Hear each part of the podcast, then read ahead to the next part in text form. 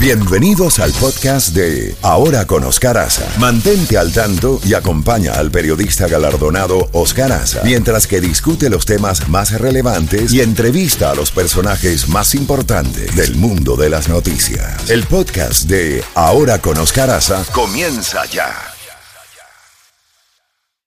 Bueno, 9 de la mañana y ya tenemos a nuestro próximo invitado, el doctor Juan de Llano, médico y profesor del Miami Dade College candidato a PhD en epidemiología.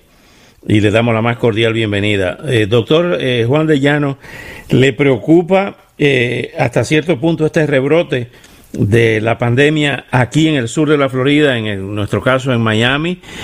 ¿Pudiera esto ser una epidemia, una pandemia estacional como es el flu? O sea, que cada ciertos meses del año reaparece. Buenos días. Sí, buenos días, buenos días, Oscar. Pues sí, estamos todos eh, muy preocupados con esto, porque la verdad es que nadie puede saber exactamente cuáles pueden ser las consecuencias, tanto desde el punto de vista de salud pública como desde el punto de vista económico. Hay quienes llaman esto un rebrote o una segunda ola, pero bueno, de acuerdo a la mayoría de los expertos en el campo de la epidemiología, no se trata de realmente una segunda ola o rebrote, sino es sencillamente la continuación de lo que venía ocurriendo desde el principio.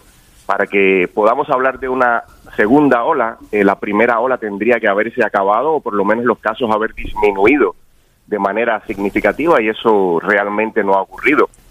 Pueden haber bastantes eh, cosas que se pueden hablar sobre esto y yo pienso que en general lo que ha ocurrido es que muchas personas han eh, acudido eh, simplemente porque el gobierno dijo que entramos en fase 1, en fase 2 y demás, sencillamente han bajado la guardia y han empezado a reunirse eh, demasiado cerca sin tomar las medidas de estar continuamente lavándose las manos, manteniendo distancia, usando máscaras y demás. Muchos factores pueden estar eh, ocurriendo en juego. Hoy, en la mañana de hoy, aparece una noticia de la BBC, BBC News, la BBC de Londres, que dice lo siguiente, vamos a traducirla literalmente, dice una eh, barata y em, ampliamente eh, obtenible droga llamada dexametasón pudiera ayudar a salvar las vidas de pacientes que están seriamente enfermos con el coronavirus. Esto, esto puede ser cierto, que el dexametasón eh, por lo menos eh, ayuda a los pacientes ya casi en fase terminal. Dice que una quinta parte, un 20%, eh, lo ha salvado esta, esta droga. Sí, como no, eso tiene mucho sentido. La dexametasona, la prednisona, son medicamentos que se han utilizado durante muchísimos años para tratar, por ejemplo, artritis reumatoide, para tratar asma. Pero bueno, hay que tener claro una cosa, que este medicamento solamente funciona en casos muy graves, estos casos que tienen ya falta de aire, que tienen una reacción exagerada, inflamatoria del organismo hacia el virus. Estos medicamentos son antiinflamatorios, pero muy, muy fuertes, por lo tanto no se deben tomar en ningún momento de manera preventiva ni en personas que tienen síntomas leves porque el efecto puede ser peor. Recuerden que eh, los casos que mueren son casos que tienen una respuesta exagerada eh, hacia el virus, un síndrome inflamatorio con una eh, reacción que se llama tormenta de citoquinas. La prednisona, la dexametasona paran esa exagerada respuesta inflamatoria.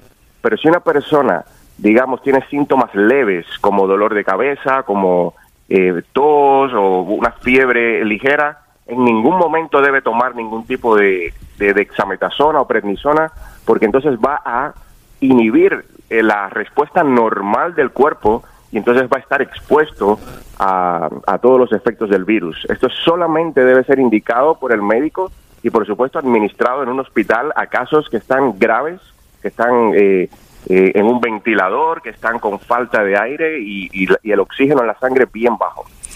Y finalmente, doctor, ¿estamos lejos todavía de, una vacuna o, pudiéramos tener avances eh, de aquí a seis meses?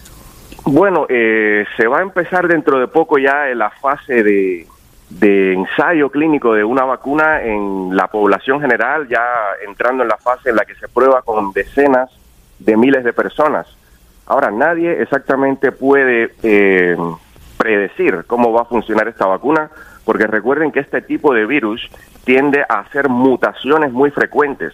Por lo tanto, la vacuna que hoy puede estar funcionando, mañana puede que no esté funcionando sencillamente porque el virus ha cambiado.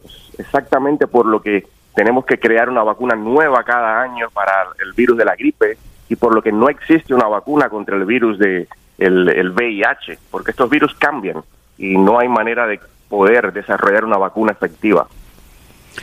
Doctor, le agradezco muchísimo eh, todos estos minutos y todas esas eh, opiniones tan edificantes para nuestros oyentes. Eh, doctor Juan de Llano, muchas gracias y hasta una próxima oportunidad. Gracias, Oscar, a ustedes. Que estén muy bien todos. Cuídense. Gracias. Nueve, seis minutos. Vamos contra.